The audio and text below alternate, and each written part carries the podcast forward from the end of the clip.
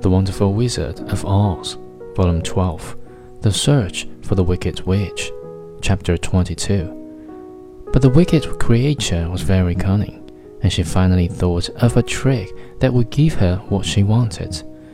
She placed a bar of iron in the middle of the kitchen floor,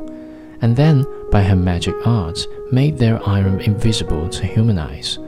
so that when Dorothy walked across the floor, she stumped over the bar not being able to see it, and fell at full length. She was not much hurt, but in her fall one of the silver shoes came off,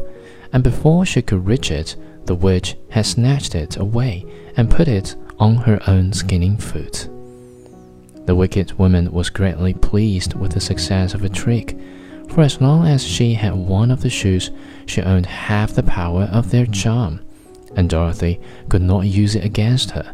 even had she known how to do so.